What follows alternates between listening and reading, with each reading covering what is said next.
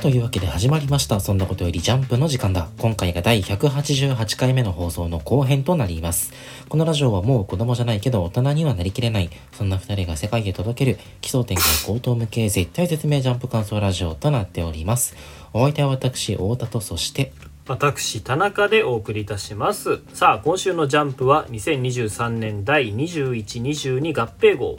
合併号恒例の集合表紙となっておりますそれではもう一度今週のアンケートのおさらいをしましょう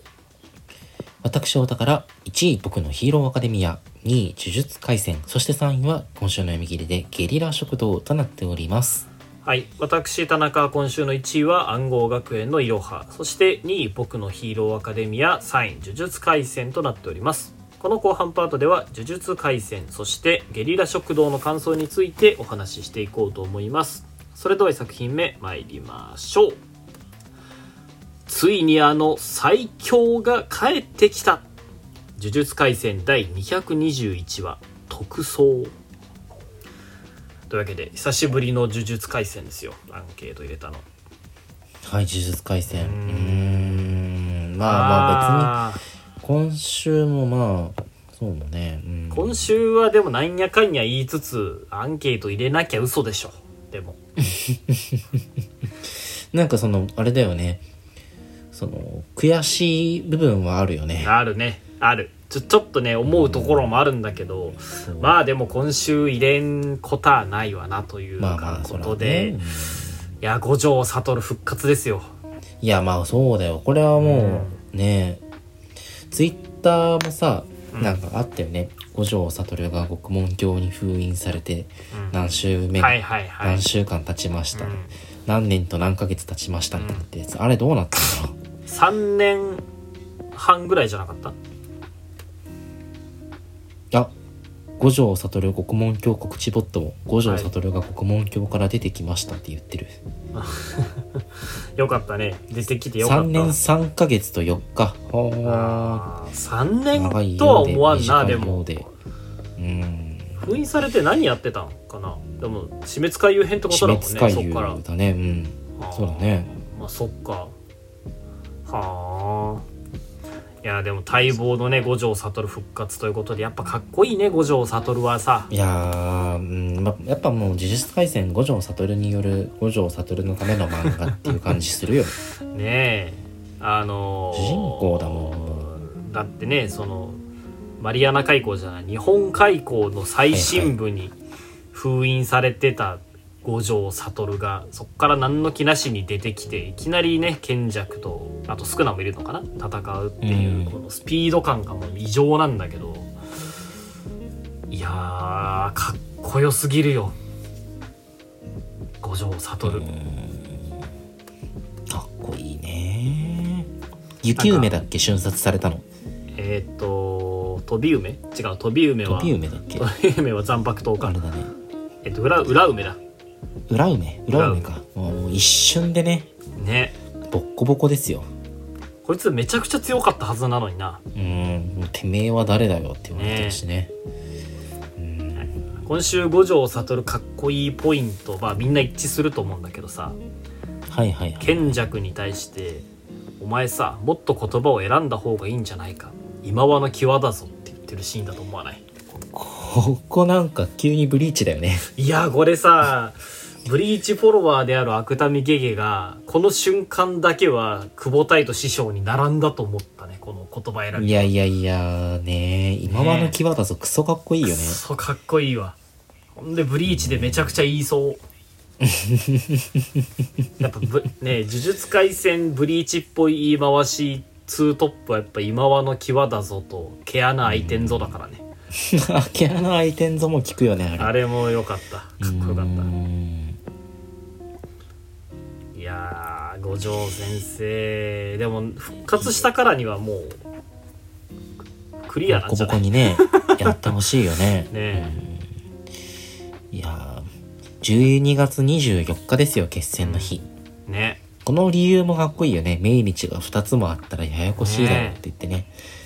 もう完全に、あの、ボコすき満々のセリフですよ。いや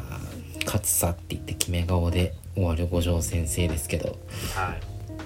い虎杖の出る幕ないでしょなくなったねそのついこの間までさなんか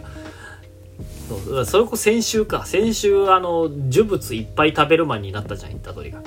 うんうん全部食ってやるなんかじゅ受胎クソーズも多分2人分食べたみたいなこと言ってたけどなんかそういうパワーアップ的なねあの予兆があったりとかあとスクナの術式は本当に体に刻まれてるのかとかいろいろこうパワーアップ要素気になるところあったんだけど、いやいやいやいや五条先生出てきたらもうそれもいらないじゃんってちょっとう思っんちゃもううそれでいいよ全然、ね。いやどうなんだろうでもこれでさその五条先生出てきて圧倒せずに普通に賢弱と少ないに負けたらマジでないわってなるじゃん、そうそうね、うん何のためにみみんなお前を復活させようとしてたんだってなるしかといって本気出して終わったらねほ本当にそのままもう倒して終わっちゃいそうな気もするしどうだろうね声優がスキャンダルを起こしてるから ね五条悟に関して確かはに確かに全然その線もありえるんだよな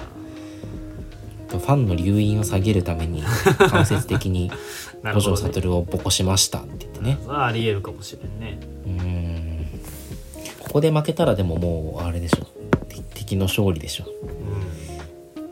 うん敵の勝利しだかねもうん虎杖裕二が一肌脱ぐかしかないんだよねなんかですこう賢弱はもう倒していいんじゃないかなって俺ちょっと思ってるんだけど、うんはいはいはいねはい、ここで倒してであとなんか天元様取り込んだけどなんか天元様いまいち怪しいし、はいはいはいこう天元様が賢弱の思惑にのね取り込まれたと見せかけて実はそれを利用してラスボス的に出てくるとかあとやっぱ宿儺は虎杖が倒してほしい気持ちもあるしさなんかいい感じの活躍をして、あのーまた封印されてくれたらま物語的にもいいんじゃないかなと思って。うーんなんだろうなでもなんとかやっぱ虎杖には絡んでほしいよね主人公として、本当にそうでだやよっぱ伏黒と虎杖のねうんどうなんだろう最最後にまたあの友情が見れる日が来るんでしょうか、ねあとなんかあ釘先ね、釘崎ね釘崎はまだ未だに生死不明だしねねえ巷ではでもあの伏黒 VS あの五条悟っていうところがねうんあのー期待されてる、えーうん部分でもあるんだよね。特産の影砲術と無加減術式っていうのが、あのーえー対になってるというかあのツートップの術式で、はいはいはい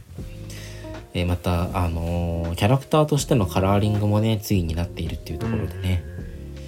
うん、そのあたりもどうなんでしょうね特なんかあれスクじゃなラかのった使いこなす特産の影砲術と、はいはいあ五条の先五条生戦がね戦うとどんな戦いになるのかも楽しみだしね。なんか平安時代に御前試合してそうそうそう草そうの影砲術の使いの当主と無加減呪術の当主が、うんうんあの戦ってそのまま死んだみたいな話もあったよねそうそうそうそうでただあのね無加減術式のあの五条悟は今なんか目がめちゃめちゃいいらしいからねああそうだねなんてなんとかのメモって陸眼り陸眼ね陸眼持ってるらしい陸眼にどんな効果があるのかは知らん けどねえなんか精密なコントロールができるんです確か持ってるらしいからまたねとはいえ伏黒もあのその中身が少なですからまたとんでもない出力の特産の影放出になるんだろうし。マコラもね出てくるしマコラも使えるしねうんそうねいやーまあね思うところはあるけどやっぱ五条先生が出てくるとね面白いですよ面白いですねはいというわけで次の作品ってよろしいですかはいそしたら今週最後の作品になります、はいあのタイパラコンビが帰ってきた今週の読み切りでゲリラ食堂すごいね今週の「ジャンプは」オールマイトが出てきてさあの五条先生が復活してさでタイパラコンビまで帰ってくるというね、いや復活尽くしですねまるでお盆のようなね復活尽くしですけ刺繍がするってこと どいやそういうわけではないで決してタイはないんだけどいやいゲリやラあ食堂のタイムパラドックスゴーストライターのコンビですよ、うん一間健二先生と、はいえー伊達恒弘先生はのいはいはいあの俺原作があの一間先生って気づかなくてタイパラコンビであることを知らずに読んでたんだけどなるほどねただあの伊達恒弘はやっぱわかるようん、うん、もう見覚えのあるあの字面だしさあの絵柄もね特徴的じゃないうん綺麗な線描くし、ね女そうだのね子の絵がね可愛くてかわいいねただなんか伊達恒弘先生いまいちこうなんか受けないんだよね、うんそのその原作との噛み合わせが悪いのかななのかわかんないけどうん、デビュー作があれだデビュー作というか初連載が、えっと東京ワンダーボーイズだったっけサッカー漫あ画だったんあーだそよっねかクロスアカウントじゃないんだっけクロスアカウントじゃないねあ、うんそっか東京ワンダーボーイズがデビュー作かそうだね確かうに、ん東京ワンダーボーイズはあのイケメンサッカー部の男子2人を中心にしたサッカー漫画だったんだけど いやよう覚えてるないまいちうまいこといか ずよくよく設定覚えいやすごいと思うわ 俺東京俺ジャンプの好きなのよ東いや伊達恒本当弘好きなのよ俺本当いや俺打ち切り本ジ当に本当にャンプ漫画大大概覚えてる方だけど東京ワンダーボーイズだけは忘れてるわいやよう覚えてるでねあのね、うんえっとクロスアカウンクロスアカウントトねもうんあのあってねそうただなんかあの東京ワンダーボーイズはそんなことなかったんだけどクロスアカウントからこっち、その美少女を描くことに不信してた節があるじゃない、はいやっぱ辰根弘先生画力高いから女の子を描くのがうまいから、びあのとりあえず女の子可愛い子出しといてはいはかいつ主人公をそのモブっぽいキャラクタうーにんなるほどねしてであのこんな冴えない僕があのか可愛い女の子と仲良くなっちゃってみたいなのがありがちなはいはいパターンだったねクロスアカウントしかりあのタイパラしかりうんタイパラはそんなことないかそんなことないけどあのキャラ造形としてはそんな感じだったじゃないそうそうだね普通の男の子がみたいな話が多かったねそうそうこんな感じなんですけれどもそこがなんかいまいちしっくりきてなくて結あー局その女の子は可愛いんだけど主人公の好感度がべらぼうに低いっていううんあのね、ジレンマが、あのね、避けては通れない部分だったのかなとは思うんですよ。クロスアカウントとかまさにそうだったもんねうん、めちゃくちゃ主主人公の好感度が低くてね、なんしょか消火器で頭殴る主人公だっ け 端的にクズだったよね。そんなぼんやり覚えてるよ俺うん、ツイッターですごいなんかうん人の悪口、人の悪口って言ってもなんかそのし幸せに過ごしてる人の悪口をつらつらと書き連ねるんだよね。そうねそうそうそう。あの、あまりにも主人公の性格悪すぎて、あの、単行本で差し替えられたんだよねあそうなんだ 知らなかったわいやーそうでタイパラままたちょっとなんか主人公の倫理観がバグってるとか言われてね,、そういまいちこのなんか原作とのあの噛み合わない部分があのうんもったいないところだではあったんだけど、うんうん今回のこの「ゲリラ食堂」に関しては、うん全くそのそこが気にならなくてはいはいえっとなんかその伊達先生の絵柄を前面に押し出した作品じゃないっていうのがまずすごく読みやすさにつながっててうんなるさほどねうん、あくまでこのゲリラ食堂っていうのをモチーフにしてあの、うんギャグコメディに徹してるじゃないそうねだからすごくスッと入ってしかもあの特筆すべきはこの伊達先生のあのコメディ表現のあの、うんなん成長具合よおおなるほどあのね東京ワンダーボーイズはひどかったのよあそうだっけいやよう俺も覚えてはないからなもうね主人公のギャグ顔がワンパターン であとねギャグ顔と真剣な顔の区別がつかないのようん それ致命的じゃんなんか歯食いしばって生きんでる顔で全部片付ける からそうなんだしあのクロスアカウントもあの主人公の表情がシンプルに気持ち悪くてうんあの生理的に無理っていうかわいそうに点もあってそのなかなかあの読者がね増えなかったんだけどはいはいなんかそんな数々のねあの失敗を経てゲリラ食堂に関しては主人公のコミカルさがすごくちょうどいいじゃないうんそうね伊達先生の画力を持ってあのちゃんとコミカルに描いててしかもあの表現もワンパターンじゃなくてさ、うんえーそうだねかっこいい主人公なのにその主人公が乗りツッコミしてくれたりとか、うんなんかちょっとあの、えー、タジタジするような焦るようなあのツッコミも入れてくれたりとかさ、このバリエーションはなんか今まで伊達先生に見られなかったあのうまさだなと思ってそうだねしかもその全てがその主人公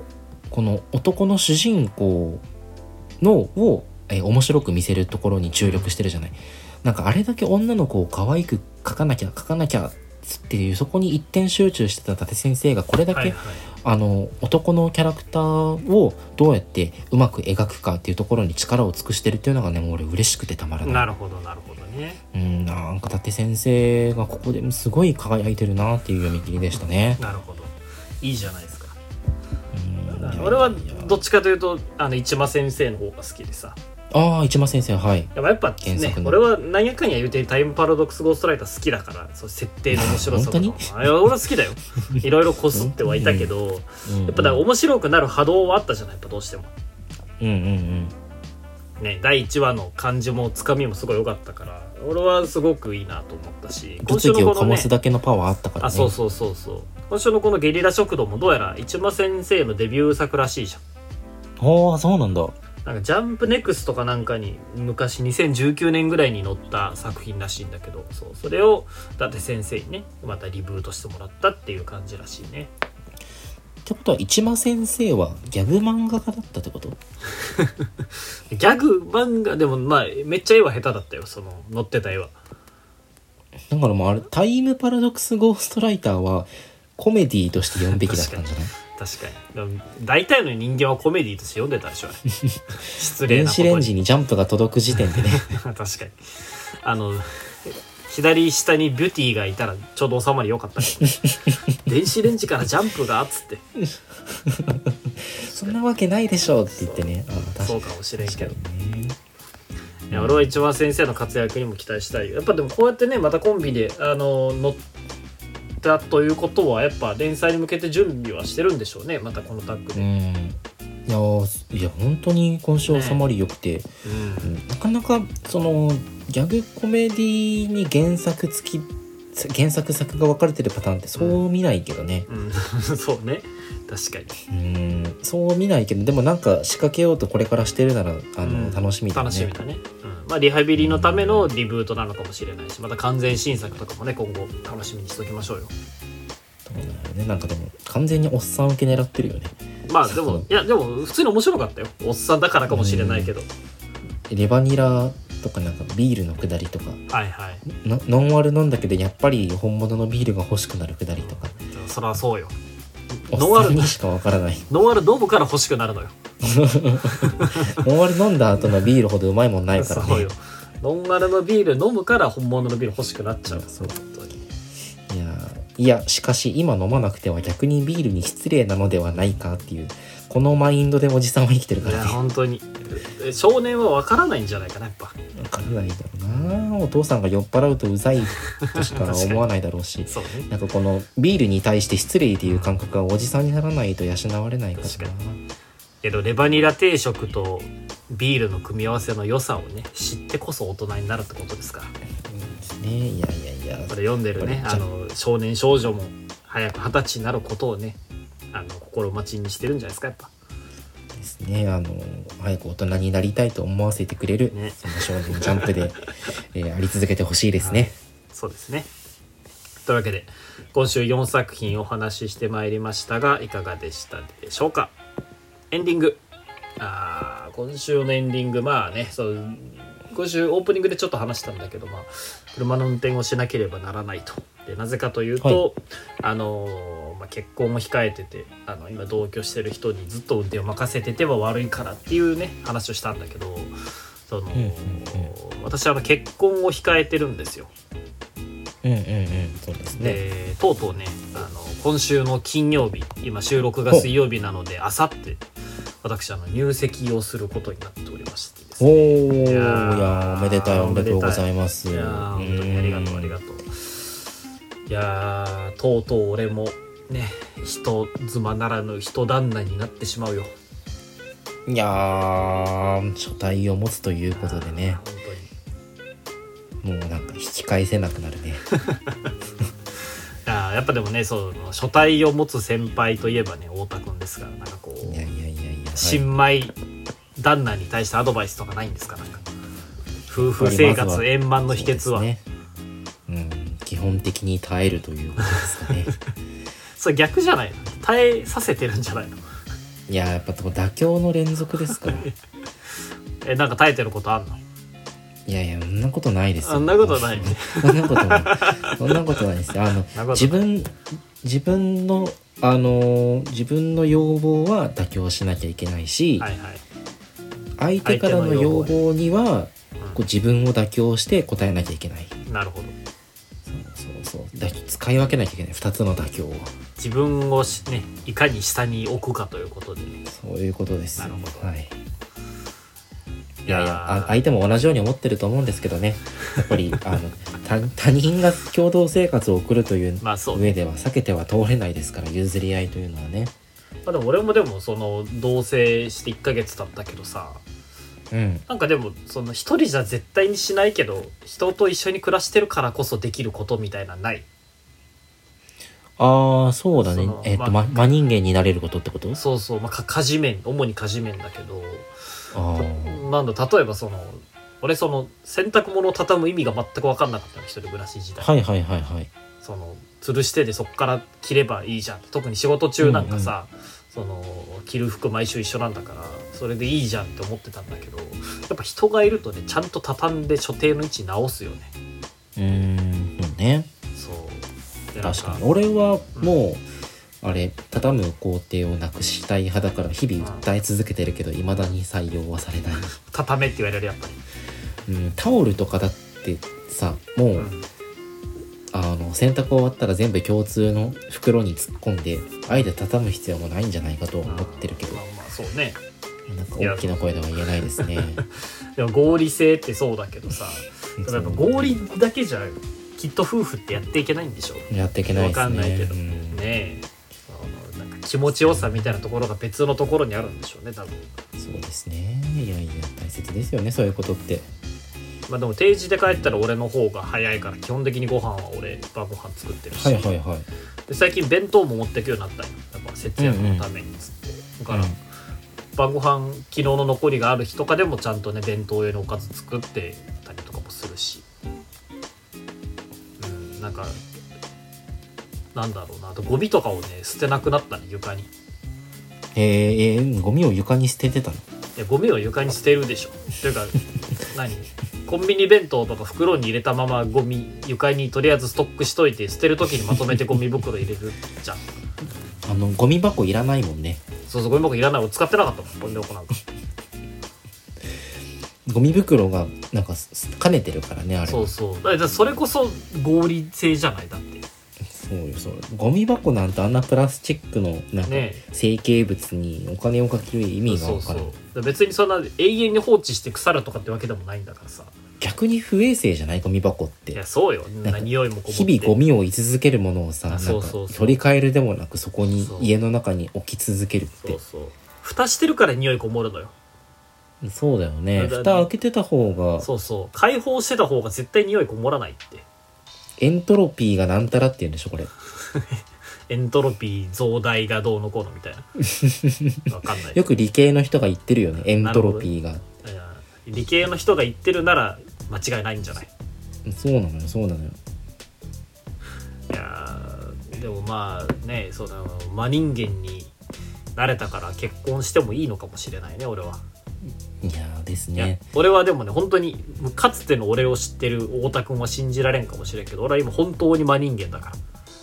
らはあやっぱ人は変われるんいでやす本当にね俺は絶対に太田君よりちゃんとしてると俺は思ってる 今だってたまにあのうん太田君の奥さんがツイッターでなんか、夫がどんだけ言っても靴下をしまわないとかなんか愚痴言っ てるの見るもん違う違う違う違うあれはあれはそうやっあれてストレスあれ違うのははけ口をちゃんと残してあげてるっていうコントロールしてるってことあればそうそうあそういうことでですすよね確かに確かそうにいうねことですね全てが完璧な人間と一緒に暮らすのしんどいかもしれんもんねしんどいからあー太田君は何があってもグッとこらえてど誰にも言わないけどなるほどねそうそういうことなんですよそういうことかいやー深いですね夫婦生活って難しいんですよ はい私もねあの太田君夫妻を見習ってまあなんとかやっていこうと思いますよいや頑張ってくださいははいというわけで今週こんなとこでよろしいですかねいはいそれでは今週の「そんなことよりジャンプ」の時間だはここまでにしたいと思いますそれでは再来週の「ジャンプ」でお会いしましょうさよならバイバイゴールデンウィーク楽しんでね